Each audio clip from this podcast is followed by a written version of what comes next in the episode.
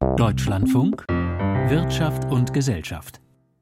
Mit Birgit Becker am Mikrofon und im Programm bei Deutschlands letzter Kaufhauskette kommt es zu weiteren Filialschließungen und ab heute rollt eine Streikwelle durchs Land, wobei Galeria Karstadt Kaufhof die Lichter ausgehen und wo es klemmen wird an Flughäfen, Krankenhäusern und auch der Bahn, dazu gleich mehr. Zum Start der Sendung aber, es sind zwei Pleitebanken weit entfernt in den USA von begrenzter Bedeutung in der Finanzwelt, die jetzt aber Befürchtungen wecken, es könnte sich eine erneute Finanzkrise anbahnen. Die Befürchtungen sind immerhin so real, dass sie den US-Präsidenten höchst selbst auf den Plan rufen. Doris Simon in Washington, was hatte Joe Biden heute an beruhigenden Worten oder auch noch mehr als nur Worten? Ja, er hat erstmal natürlich geschworen, alles zu tun, um die Sicherheit des US-Bankensystems zu gewährleisten. Die US-Bürger könnten darauf vertrauen, dass das Bankensystem sicher sei. Ihre Einlagen würden da sein, wenn sie sie brauchen, sagte Biden wörtlich. Americans can have confidence that the banking system is safe. Your deposits will be there when you need them. Ja, Biden sagte darüber hinaus aber auch, er betonte es, es gehe darum, die Kunden zu schützen. Investoren werde nicht geholfen, die seien wissentlichen Risiko eingegangen und wenn sich das nicht auszähle, dann verlieren sie eben ihr Geld. Das sei der Kapitalismus. Das Management der betroffenen Banken wird seine Jobs verlieren. Und ganz wichtig war dem Präsidenten zu betonen, dass die Verluste der Bank nicht vom Steuerzahler getragen werden. Die Regierung, die Finanzbehörden hatten ja gestern erklärt, dass alle Kunden der Silicon Valley Bank und der Signature Bank in New York entschädigt werden über die immer garantierte Summe von 250.000 Dollar hinaus. Und äh, es gibt eben auch noch dazu ein neues Instrument, einen neuen staatlichen Kreditgeber, der Banken flüssig halten soll, damit die in Zukunft in Stresssituationen ihre Vermögenswerte, die an Wert verloren haben, an die Zentralbank abgeben können und dafür einen Kredit erhalten. Wie gesagt, diese Beteuerung, keine Verluste von den Steuerzahlern getragen, das ist im Augenblick sicher der Fall. Die Frage ist, was ist, wenn erstmal ähm, der Einlagensicherung Versicherungstopf leer ist, dann könnte das anders aussehen. Aber es wird alles getan, um eben den Eindruck zu vermeiden, es handelt sich hier um einen klassischen Bailout der Bank. Und trotzdem mit diesen Beteuerungen, da weckt der US-Präsident ja Erinnerungen ans Jahr 2008, auch in Deutschland. Da hatte angesichts der Krise um die Bank Hypo Real Estate die damalige Bundeskanzlerin Merkel gemeinsam mit dem damaligen Finanzminister Steinbrück ja versichert, dass die Spareinlagen der Bürger nicht gefährdet seien. Das waren sie im Ergebnis auch nicht, aber trotzdem kam es ja zur internationalen Finanz- und Wirtschaftskrise. Wie ist das in den USA? Werden auch dort Erinnerungen wach an diese Jahre? Die, Kriege, die Krise äh, ging ja damals aus von den USA. Ja, die Krise ist durchaus präsent, aber im Augenblick ähm, sind, glaube ich, vor allem die Banken, die Investoren und die Leute, die sehr viel mehr Geld als eine Viertelmillion Dollar in, bei diesen Banken haben, äh, in großer Sorge. Das zeigen ja, zeigt ja auch die Unruhe am Markt. Ähm, schwer zu sagen. Präsident Biden hat ja angekündigt, dass er den Kongress äh, auffordern wird, die Vorschriften wieder zu verschärfen, die ja unter der letzten Regierung unter Donald Trump gelockert worden waren, ähm, was die Banken angeht.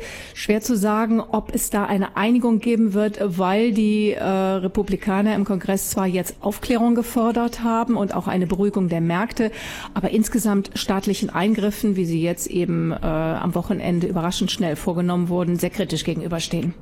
Aus Washington war das Doris Simon. Vielen Dank. Die Zinsflaute ist vorbei. Die Zinswende ist da. Mit Geld lässt sich wieder Geld verdienen. Daher hatte man eigentlich angenommen, dass für die Banken wieder die guten Zeiten anbrechen. Aber tatsächlich macht diese Zinswende einen Teil der Probleme der zwei amerikanischen Pleitebanken aus. Sie hatten dies nämlich in ihren langlaufenden Anleihen nicht einkalkuliert. Könnte es daher sein, dass bei anderen Banken genauso die Gefahr besteht, dass die amerikanischen Bankenprobleme zu uns herüberschwappen? Eine Analyse zu dieser Frage von Brigitte Scholtes. Die Verunsicherung ist groß an den Finanzmärkten weltweit nach dem Zusammenbruch der Silicon Valley Bank und der New Yorker Signature Bank. Einen Vergleich mit der Pleite der viel größeren Investmentbank Lehman Brothers 2008 halten die meisten Börsianer zwar nicht für gerechtfertigt, doch sagt Jürgen Mollner, Kapitalmarktexperte von Robomarkets, Aus einem Kieselstein könnte eine Lawine werden. Noch ist es viel zu früh, um darüber nachzudenken, aber ein Anfang ist jetzt erstmal gemacht und die Bankaktien haben jetzt äh, Freitag und heute enorm verloren. Die Sorge vor einer Ausbreitung der Krise ist also da, auch wenn Chris Oliver Schickentanz, Kapitalmarktstratege der Kapitell Vermögensmanagement, sagt: Rein rational glaube ich nicht, dass es massive Ansteckungsrisiken zwischen der Schieflage der Silicon Valley Bank und dem europäischen oder gar deutschen Finanzsektor geben wird. Denn die Probleme der Silicon Valley Bank sind hausgemachter Natur und auf das sehr spezielle Geschäftsmodell der Silicon Valley Bank zurückzuführen.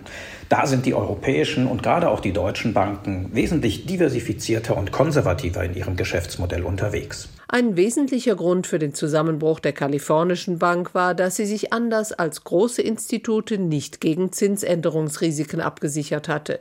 Sie hatte die hohen Einlagen ihrer Tech-Kunden vorrangig in langlaufende Staatsanleihen der USA gesteckt, die durch die Zinswende jedoch deutlich an Wert verloren hatten. Als es dann am Freitag zu einem Bankrun kam, die Kunden also ihre Einlagen zurückforderten, war die Bank nicht mehr zu halten. Chris Oliver Schickentanz. Die kleineren Institute, und dazu zählte die Silicon Valley Bank mit einer Bilanzsumme von unter 250 Milliarden US-Dollar, sie müssen allerdings nur eine Light-Version der Regulatorik erfüllen. Und das hat jetzt eben zu den Problemen geführt. Da ist die Aufsicht in Deutschland strenger. Generell hält die BaFin, die Bundesanstalt für Finanzdienstleistungsaufsicht, Zinsänderungsrisiken für ein Top-Risiko, sagt deren Präsident Mark Branson, vor allem bei den kleineren Banken. Viele Kleinen haben eher sich positioniert für tief bleibenden Zinsen und dann ein Schock nach oben bedeutet Verluste in ihren Wertpapierportfolien, die sie in 2022 wegstecken mussten. Die BaFin hat jetzt zwar ein Moratorium für die deutsche Zweigniederlassung der Silicon Valley Bank, also ein Veräußerungs- und Zahlungsverbot verhängt. Das Institut habe aber keine systemische Relevanz. In den Blick kommen jetzt vor allem die langlaufenden Anleihen, deren Rendite wegen der Zinswende gestiegen ist, die aber an Wert verloren haben. Für die Volksbanken sei das kein größeres Risiko, versicherte Daniel Quinten, Vorstand des Branchenverbands BVR, erst vor wenigen Tagen. Die typische Geschäftspolitik der Genossenschaftsbanken ist eine Dauerhalteabsicht und davon gehen wir auch in der weit überwiegenden Mehrzahl der Fälle tatsächlich dann auch aus. Dass es im Einzelfall natürlich auch zu dem einen oder anderen Verkauf eines Papiers kommen mag, das lässt sich nie ausschließen. Aber das werden Einzelfälle sein und normalerweise halten die Genossenschaftsbanken die Papiere auch bis zur Endfälligkeit. Denn nur bei einem Verkauf würden die Banken ihre Verluste realisieren. Es sei richtig, dass die Notenbank in den USA nun durch Notfallmaßnahmen die Kunden zu beruhigen versuche. Doch das Tempo der Zinswende sollten die Zentralbanken nicht abbremsen, meint Kapitalmarktstratege Schickentanz. Bei der klassischen Geldpolitik, glaube ich, sind die Notenbanken dagegen gut beraten, ihrem bisherigen Fahrplan zu folgen.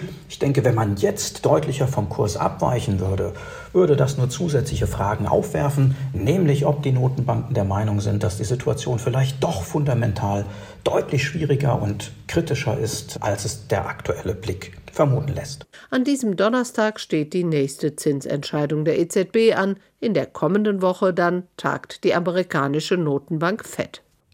Brigitte Scholtes war das. Eigentlich sah die Tagesordnung der Euro-Finanzminister heute etwas anderes vor. So aber unter dem Eindruck der Turbulenzen der US-Banken wurde ihr Treffen zu einem Chor der Beruhigungen.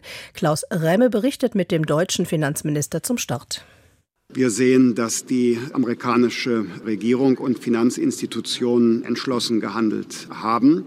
Wir haben eigene Autoritäten in Europa, in Deutschland beispielsweise unsere eigene Finanzaufsicht, die die Situation fortwährend beobachten an der Stabilität äh, haben diese Institutionen keinen Zweifel gelassen. Wir beobachten die Situation in enger Zusammenarbeit mit der Europäischen Zentralbank, so Wirtschafts- und Währungskommissar Paolo Gentiloni. Er glaube nicht an eine Ansteckungsgefahr für Europa. I don't think we have a real risk of contagion at the moment in Europe. So oder ähnlich urteilten mehrere Minister für ihren jeweiligen Bankensektor. Hier Vincent van Betegem aus Belgien. Monitor the situation hour by hour. Uh, for now, we have no indications that there is any risk that there is an impact on our Belgian banks. Stunde für Stunde verfolge man die Entwicklung. Bisher bestehe kein Risiko für die belgischen Banken, sagte er, und seine spanische Amtskollegin Calvinia versuchte, mit positiven Nachrichten zu beruhigen. I can only share a message of, of confidence with regards to the Spanish banking sector and uh, also a positive outlook with regards to the Spanish economy. Ich kann nur vom Vertrauen in den spanischen Bankensektor und eine positive Entwicklung der spanischen Wirtschaft berichten, so Calvinia. Auch der französische Finanzminister Bruno Le Maire versicherte für Frankreich keine Ansteckungsgefahr, kein Risiko für den französischen Bankensektor. Und gefragt nach seinem Rat in dieser Situation empfahl Le Maire, Beruhigen Sie sich und sehen Sie die Tatsachen. Es gibt für die französischen Banken kein systemisches Risiko aufgrund der Silicon Valley Bank. Calm down and just have a look at the reality. The reality is that the French banking system is not exposed to the Silicon Valley Bank. Der Bericht von Klaus Remme und Themenwechsel. In diesem Jahr rechnet eine Mehrheit der Kliniken in Deutschland damit, dass sie rote Zahlen schreibt. Allerorten fehlt es an Personal. Es gibt Regionen im Land, in denen es zu wenig Klinikbetten gibt, während es andernorts zu viele sind. Das alles vor Augen will der Bundesgesundheitsminister das Krankenhauswesen einer grundlegenden Reform unterziehen, was aber nur gemeinsam mit den Ländern funktioniert und das ist ein Problem. Tom Funke über ein Treffen, das die Krankenhausgesellschaft, die Lobby der Kliniken organisiert hat. Über zwei Drittel der deutschen Krankenhäuser bewerten ihre wirtschaftliche Lage als schlecht, so ein Ergebnis des neuen Krankenhausindex des Deutschen Krankenhausinstitutes. Beim Krankenhausgipfel der Deutschen Krankenhausgesellschaft DKG fordert deren Vorsitzende Gerhard Gass vom sozialdemokratischen Bundesgesundheitsminister Karl Lauterbach deshalb Nehmen Sie wirklich zur Kenntnis, die Krankenhäuser sind in einer wirtschaftlich extrem schwierigen Lage. 2,3 Prozent Erlössteigerung im letzten Jahr bei fast 10 Prozent Inflation in unserem Bereich. 4,3 Prozent Erlössteigerung in diesem Jahr bei rund 8 Prozent Inflation. Zumindest sieht es im Moment so aus. Vielleicht wird es ja noch besser. Im Moment ist es aber nicht der Fall. Ergeben zurzeit 740 Millionen Euro jeden Monat an zusätzlichen Defizit. Wenn nichts passiere, stehe man am Ende des Jahres bei einem Minus von 15,6 Milliarden Euro. Der so angesprochene Gesundheitsminister Lauterbach ist sich der Situation bewusst und wirbt beim Krankenhausgipfel deshalb auch für die von ihm geplante Krankenhausreform. Ich versuche wirklich also das System weiterzuentwickeln, so weiterzuentwickeln, dass sowohl die Routineversorgung wie auch die Regelversorgung, wie aber auch die Spitzenversorgung sich verbessern, dass wir eine bessere Qualität hinbekommen. Und die Idee, der Anspruch, die Qualität zu verbessern, das ist nicht unverschämt, sondern das ist im Sinne der Patienten. Daran sollen wir alle arbeiten. Das steht uns gut zu Gesicht. Lauterbachs Reformpläne sehen unter anderem vor, dass die Fallpauschalen, also die festgelegte Vergütung für medizinische Eingriffe, um eine Versorgungspauschale ergänzt werden sollen.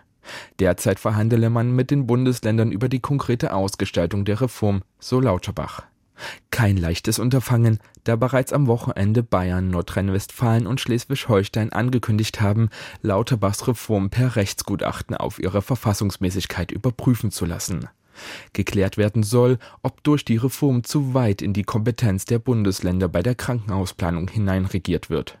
Der nordrhein-westfälische Gesundheitsminister Karl-Josef Laumann, CDU, betont bei einer Podiumsdiskussion während des Krankenhausgipfels, eine Reform ohne Beteiligung der Länder werde spätestens im Bundesrat scheitern. Ich lasse nicht zu, dass mein Ministerium am Ende eine Bezirksregierung des Bundes wird. Das heißt, ich kann nicht zulassen, dass wir eine Bundesschlablone über die Krankenhäuser legen. Heißt, Krankenhäuser könnten nicht bundesweit die gleichen Strukturen haben. Laumann betont aber auch die grundsätzliche Notwendigkeit von Reformen. So habe der Bund auch viel von der laufenden Reform in seinem Bundesland gelernt. Der Bund sei bei der Finanzierung über die Krankenkassen mächtig, die Länder bei Strukturfragen. Beide müssten zusammenkommen. Bis zum Sommer sollen gemeinsame Eckpunkte der Reform zwischen Bund und Länder abgestimmt werden. Bis Ende des Jahres könnte die Reform dann stehen. Tom Funke war das und Krankenhäuser noch einmal, aber diesmal als Teil einer konfliktreichen Tarifrunde. Die Multibranchen-Gewerkschaft Verdi ist im Moment aktiv im öffentlichen Dienst, beim Bund und bei den Kommunen. Das umfasst auch die Krankenhäuser, ebenso an Flughäfen, beim Bodenpersonal und bei der Luftsicherheit. Und dann gibt es auch noch Tarifverhandlungen bei der Bahn. Zusammen steht es für einen unbequemen März. Anja Nils dazu. Heute protestiert noch bis Mitternacht das Sicherheitspersonal an mehreren deutschen Flughäfen. Das führt zu erheblichen Einschränkungen. Allein am Berliner BER gibt es keine regulären Abflüge. 200 Starts wurden gestrichen und ungefähr ein Drittel der Landungen. Betroffen sind ca. 27.000 Passagiere. Auch in Hamburg, Hannover und Bremen streiken die Mitarbeiter des Sicherheitspersonals. Es geht um mehr Geld, hauptsächlich um Zuschläge für die Arbeit zu Randzeiten, Sonn- und Feiertags, sagen die Streikenden gegenüber dem RBB. Darüber werde seit Jahren mit dem Bundesverband der Luftsicherheit erfolglos verhandelt. Für die Fluggäste ist es natürlich eine Einschränkung, aber wir bewegen uns gerade in Deutschland in einer allgemeinen Streikwelle, sodass im Grunde genommen wir uns jetzt auch irgendwann daran gewöhnen müssen, dass die Mitarbeiter natürlich auch jetzt mehr Geld fordern, weil das Geld, was wir jetzt bis dato verdienen, ja immer weniger Wert hat. Deshalb könnten die Warnstreiks an den Flughäfen nun auch der Auftakt für weitere Arbeitsniederlegungen in anderen Verkehrs Verkehrsbereichen sein. Die Eisenbahn- und Verkehrsgewerkschaft EVG befindet sich derzeit in Verhandlungen mit der Deutschen Bahn und 50 weiteren Bahnunternehmen. Sie fordert wegen der Inflation 12 Prozent mehr Lohn, mindestens aber 650 Euro mehr im Portemonnaie. Das ist die höchste je erhobene Forderung, die die Bahn bereits zurückgewiesen hat. Morgen soll nun weiter verhandelt werden und die Gewerkschaft erwartet ein deutliches Signal der Arbeitgeber, sonst käme es zum Streik, sagt EVG-Verhandlungsführer Geschäftsführerin Cosima Ingenschei. Wir sind jederzeit verhandlungsbereit. Wir kommen gerne wieder zurück an den Verhandlungstisch, wenn es ein Angebot gibt ein vernünftiges Angebot gibt, dann reden wir immer. Fest steht dagegen schon, dass es morgen und übermorgen wieder Warnstreiks an kommunalen Krankenhäusern bundesweit geben wird, unter anderem an der Berliner Charité. Wegen der geplanten Arbeitsniederlegungen hat die Charité bereits erneut planbare Eingriffe verschoben. Dass es statt Lohnerhöhungen aber nun sogar Sonderopfer für Kliniken und Pflegeeinrichtungen geben soll, sei eine Frechheit, meint Heike von Gradolewski-Berlin von Verdi. Die Beschäftigten im Gesundheitswesen haben in der Corona-Pandemie alles gegeben. Der Dank der Arbeitgeber. Sie fordern, dass die Gehälter in Kliniken und Pflegeeinrichtungen gekürzt werden können, wenn es einem Betrieb wirtschaftlich schlecht geht. Im Gesundheitswesen suchen alle händeringend Personal und zahlen Willkommensprämien. Doch die kommunalen Arbeitgeber stoßen ihre Beschäftigten vor den Kopf. Verdi will mit den Streiks den Druck in den Tarifverhandlungen für den öffentlichen Dienst von Bund und Kommunen erhöhen. Bereits in den letzten Wochen gab es deshalb bundesweit Warnstreiks in Krankenhäusern, bei der Stadtreinigung, Ämtern, Behörden und in Kitas. Die Gewerkschaft fordert 10,5 Prozent mehr Lohn, mindestens jedoch 500 Euro pro Monat mehr. Die Arbeitgeber haben in der zweiten Verhandlungsrunde im Februar eine Lohnerhöhung von 3 Prozent sowie eine weitere Erhöhung um 2 Prozent zum 1. Juni 2024 angeboten plus zwei Einmalzahlungen zum Inflationsausgleich. Für die Gewerkschaften nicht akzeptabel. Am 27. März beginnt für die zweieinhalb Millionen Beschäftigten des öffentlichen Dienstes die nächste Verhandlungsrunde in Potsdam und die sei entscheidend, sagt Verdi-Bundeschef Frank Wernicke. Wir sind in der gesamten Breite des öffentlichen Dienstes streikfähig. Ich denke, das ist ja deutlich geworden. Und von daher sind wir jetzt an einem Punkt, wenn wir davon ausgehen müssen, dass das Angebot so bleibt, dann wird es sowohl in der Bezug auf die Dauer von Warnstreiktagen als auch die Zahl der betroffenen Bereiche eine Ausweitung geben zum dritten Verhandlungstermin. Wenn sich Verdi und die Eisenbahngewerkschaft EVG am 27. März zu einem gemeinsamen Streik zusammentun, wäre Deutschlands Verkehr nahezu lahmgelegt. Denn neben Nah- und Fernverkehr der Bahn wären auch die Flughäfen und die Bundesautobahngesellschaft betroffen. Anja Nils war das. Galeria Karstadt Kaufhof hat heute bekannt gegeben, wie man der Insolvenz entgehen will, zum zweiten Mal innerhalb von nur drei Jahren. Gregor Lischke zu den Plänen, die auf eine deutliche Reduzierung der Standorte hinauslaufen. Es ist Deutschlands letzter großer Warenhauskonzern. Galeria Karstadt Kaufhof. 129 Warenhäuser zählte der Konzern zuletzt. Nun sollen nach Angaben des Unternehmens 52 davon schließen. Darunter auch namhafte Standorte. Man sollte berücksichtigen, dass unter den geschlossenen Filialen ja auch einige Standorte sind, von denen man das nicht sofort erwartet hätte. Ja, ich denke da an die Frankfurter Zeil Das ist ja auf dem Papier zumindest ein absoluter Premium-Standort. So Thomas Röb, Professor für Handelsbetriebslehre an der Hochschule Bonn-Rhein-Sieg. Das Unternehmen begründet den Schritt unter anderem mit den Auswirkungen des Ukraine-Krieges und der hohen Inflation, die die Konsumlaune in Deutschland getrübt habe. Thomas Röb sieht hier allerdings einen langfristigen Trend. Also das ist ein Abstieg in Raten, der sich jetzt über Jahrzehnte hinzieht. Bereits vor zwei Jahren hatte Galeria Karstadt Kaufhof im damaligen Insolvenzverfahren gut 40 Filialen geschlossen.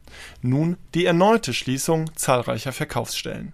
Dass innerhalb so kurzer Zeit äh, die Zahl der Verkaufsstellen noch einmal so deutlich zusammengestrichen werden würde, hätte ich nicht erwartet. Insofern stellt sich natürlich schon die Frage, wie stabil ist das äh, Konzept Karstadt Kaufhof oder Galeria für die jetzt noch verbliebenen Filialen. Galeria versucht die Fragezeichen bezüglich der Stabilität der verbliebenen Filialen zu beseitigen. Diese hätten nun eine tragfähige wirtschaftliche Perspektive, hieß es heute dazu in einer Pressemitteilung.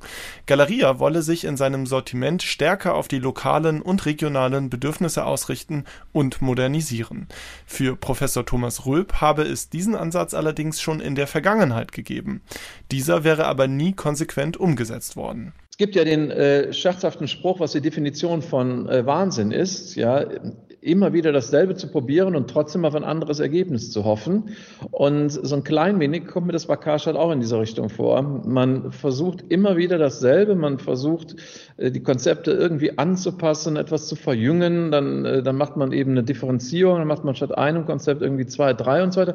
Aber es läuft immer darauf hinaus, dass man irgendwelche zentral konzipierten Standardkonzepte den Filialen überstülpt und äh, dass man es nicht äh, ernsthaft versucht, dass das Image von Karstadt auch äh, zu verändern, äh, das Beschaffungswesen auf, äh, auf das Niveau von, von einem H&M oder so zu bringen. Und dann muss man sich natürlich letztendlich nicht wundern, dass das, äh, dass das nicht funktioniert. Für die Beschäftigten bedeuten diese möglichen Versäumnisse nun einen schweren Einschnitt. Insgesamt werden wohl mindestens 4.000 bis 5.000 Arbeitnehmerinnen und Arbeitnehmer ihren Arbeitsplatz verlieren. Ein rabenschwarzer Tag, so fasste es der Betriebsrat des Unternehmens heute zusammen. Und auch für die betroffenen Innenstädte könnte die Schließung der Kaufhäuser noch spürbare Auswirkungen haben. In Summe ist natürlich der Verlust des Warenhauses als eines, einer Ankerverkaufsstätte äh, für die meisten kleineren Ortschaften, äh, kleineren Städte ein, ein großer Verlust. Die betroffenen Filialen sollen in zwei Wellen geschlossen werden. Die ersten bereits in diesem Sommer, der andere Teil dann zu Beginn des neuen Jahres. Gregor Lischka war das. Und damit zum Börsenberichterstatter Volker Hirt und zum Anfang der Sendung zurück. Die Turbulenzen der beiden US-Regionalbanken, die bleiben allen Beruhigungsbemühungen zum Trotz dennoch nicht ohne Wirkung. In Frankfurt nicht, anders als in den USA. Ja, das stimmt, äh, vor allem auch in den USA, wobei da die Märkte relativ gut eröffnet haben. Dow Jones und Nasdaq momentan im Plus, aber die Banken verlieren auch dort. Und wenn wir die Bankaktien selber angucken in den USA und in Frankfurt, die sind schon deutlich mitgenommen.